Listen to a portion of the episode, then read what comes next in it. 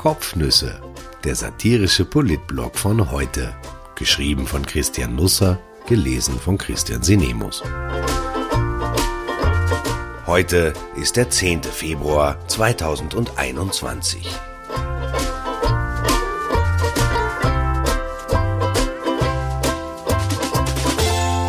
Rülpser aus Wien. Der Tiroler Einkehrschwung, Gründe und Hintergründe. Zu den in Österreich am meisten unterschätzten sprachlichen Vermittlungsformen gehört das Rülpsen. Das ist ungerecht und schade, denn Rülpsen ist völkerverbindend, multikulturell und dient auch dem sozialen Ausgleich. Es ist zum Unterschied von Oida in sämtlichen Sprachen verständlich, fast alle Emotionen lassen sich perfekt damit ausdrücken. Es gibt das heitere Rülpsen, eine Art Gurlaut, das drohende, dabei stößt man einen eher kurzen Ton aus der Tiefe heraus aus. Man kann mit Rülpsen zur Unterhaltung beitragen, laue Abende retten, einer eher schon da niederliegenden Beziehung neue Qualität einhauchen.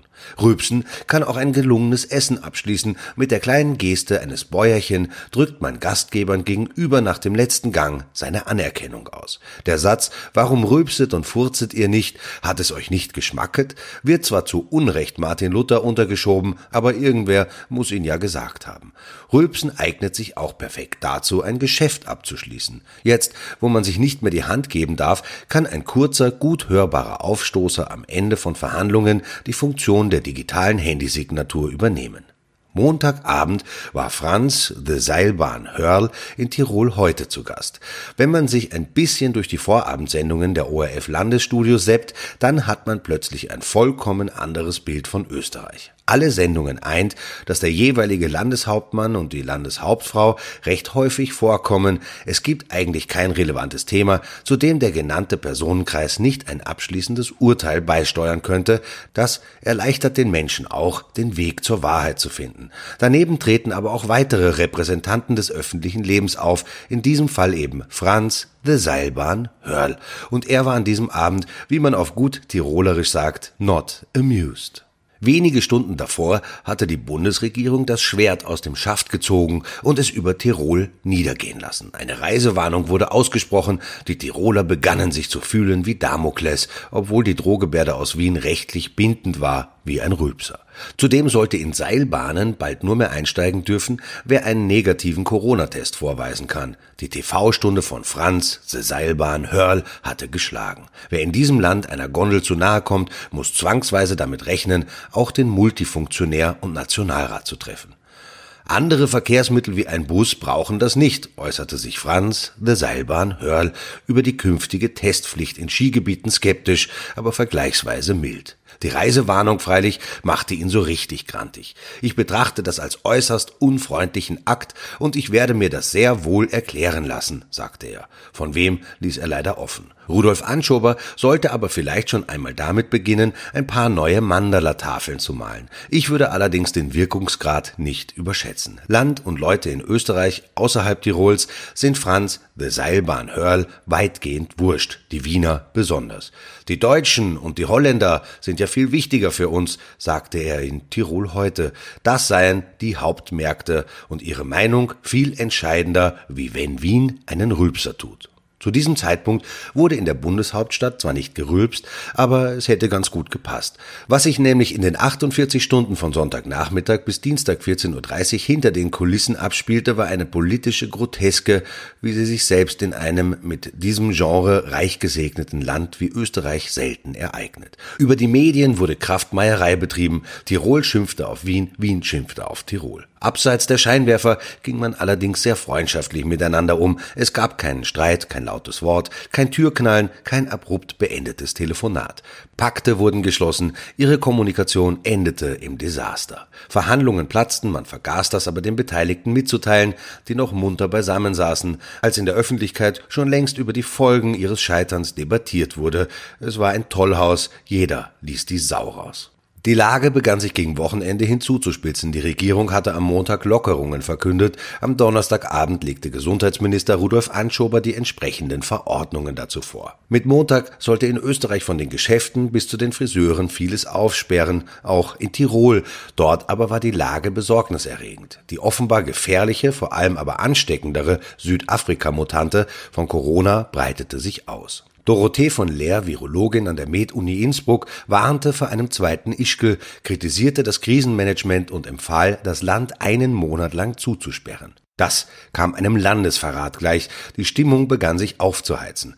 Was tun mit Tirol? Diese Frage beschäftigte die Politik das gesamte Wochenende über in Tirol und in Wien, allerdings aus gänzlich unterschiedlichen Blickwinkeln.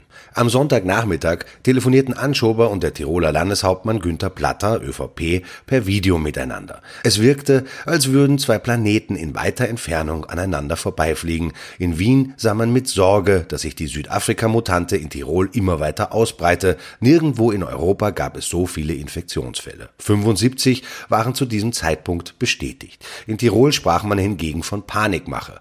Elmar Rizzoli, Leiter des Krisenstabes, behauptete, die Zahl der Verdachtsfälle sei stagnierend bis fallend, man habe die Situation im Griff. Im Land selbst kommunizierte man acht positive Fälle. Wie schon bei Ischgl wurde Wien als Feind dargestellt, der den Tirolern Böses wolle.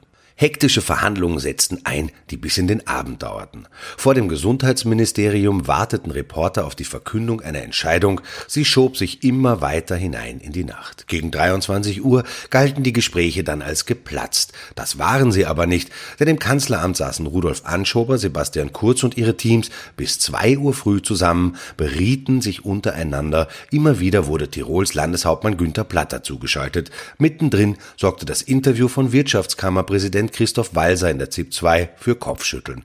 Man vertagte sich bis nächsten Morgen. Am Montag sperrten österreichweit die Geschäfte auf, auch in Tirol. Eine absurde Situation, das wird auch in Innsbruck schnell klar. Man gesteht ein, sich bei den Zahlen geirrt zu haben. Es gibt zu diesem Zeitpunkt nicht acht Verdachtsfälle, sondern tatsächlich bereits 293. Hastig wird eine Einigung paktiert, auch die Kommunikation festgelegt. Tirol soll zunächst ein eigenes Maßnahmenpaket verkündigen. Es ist Punkt für Punkt mit Wien abgestimmt, teils sogar von dort mitverfasst. Danach soll die Regierung mit der Bekanntgabe der überregionalen Pläne nachziehen. Alles ist akkordiert, jeder weiß Bescheid. Um 11.15 Uhr stellt Platter via Aussendung den mit Wien vereinbarten Pakt vor. Er umfasst neun Punkte. Um 13.52 Uhr folgt das Papier der Regierung, aber nichts entwickelt sich so wie geplant. In Tirol bricht die Hölle los. Man fühlt sich von Wien bevormundet. Immer mehr im Land melden sich zu Wort und verurteilen die Maßnahmen. Das Land tut nichts, um das windschiefe Bild zurechtzurücken. So bleibt stehen, dass die Regierung in Wien dem Land die Maßnahmen aufgezwungen habe, und so hört es sich auch in Tirol heute am Abend an. Die Bundesregierung habe drastische Maßnahmen verhängt, sagt die Moderatorin. Im Land sei die Empörung groß. Der Landeshauptmann gießt im Interview neues Öl ins Feuer. Wir können uns vor allem warnen, sagte er sarkastisch. Wir warnen vor Lawinen, wir warnen jetzt vor Tirolerinnen und Tirolern. Das Schlamassel ist angerichtet. Dienstag, zeitig in der Früh, telefoniert Kurz erneut mit Platter. Inzwischen gibt es 400 Verdachtsfälle der Südafrika-Mutante in Tirol. Platter wirkt angeschlagen. Der Kanzler warnt vor allem vor den Folgen für den Impfplan. Österreich hat auf den Hersteller AstraZeneca gesetzt. Ausgerechnet dessen Impfstoff wirkt aber nur in sehr geringem Maß gegen die Südafrika-Mutante. Die Rede ist von 10 Prozent. Breitet sich die Variante großflächig aus, scheitert auch der Impfplan in Tirol. Vor allem auch für den Tourismus Tourismus wäre das ein Supergau. Um 8 Uhr einigen sich Platter und Kurz. Tirol soll zur Sperrzone erklärt werden.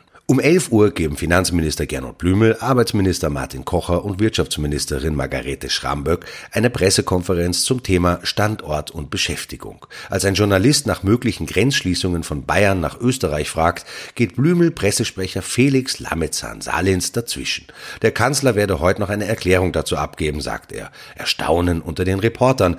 Von einem Medienauftritt von Sebastian Kurz ist nichts bekannt. Erst um 13.10 Uhr, also rund eine Stunde vor Beginn, lädt die Bundesregierung dann tatsächlich zur Pressekonferenz über die Tirol-Maßnahmen ein. Sie klingen hart, sind es aber nur auf dem Papier. Ab Freitag darf man nur mehr mit einem negativen Corona-Test aus Tirol ausreisen. Der Test darf nicht älter als 48 Stunden sein.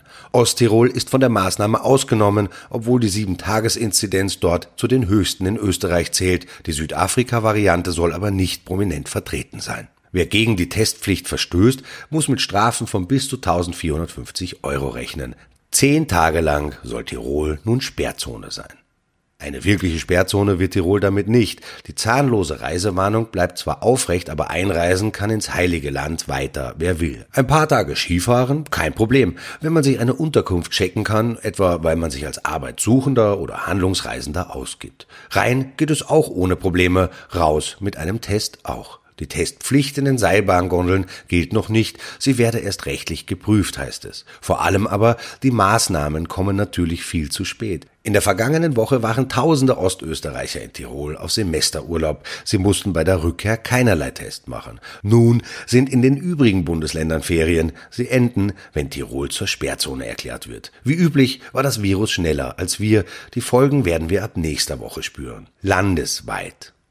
Ich wünsche trotz allem einen wunderbaren Mittwoch. Den Tirolerinnen und Tirolern unter meinen Lesern empfehle ich einen Perspektivenwechsel. Ihr Land wird nicht zur Sperrzone, sondern zu Österreichs Sicherheitsinsel. Keiner muss mehr raus aus dem Paradies. Ist doch auch schön.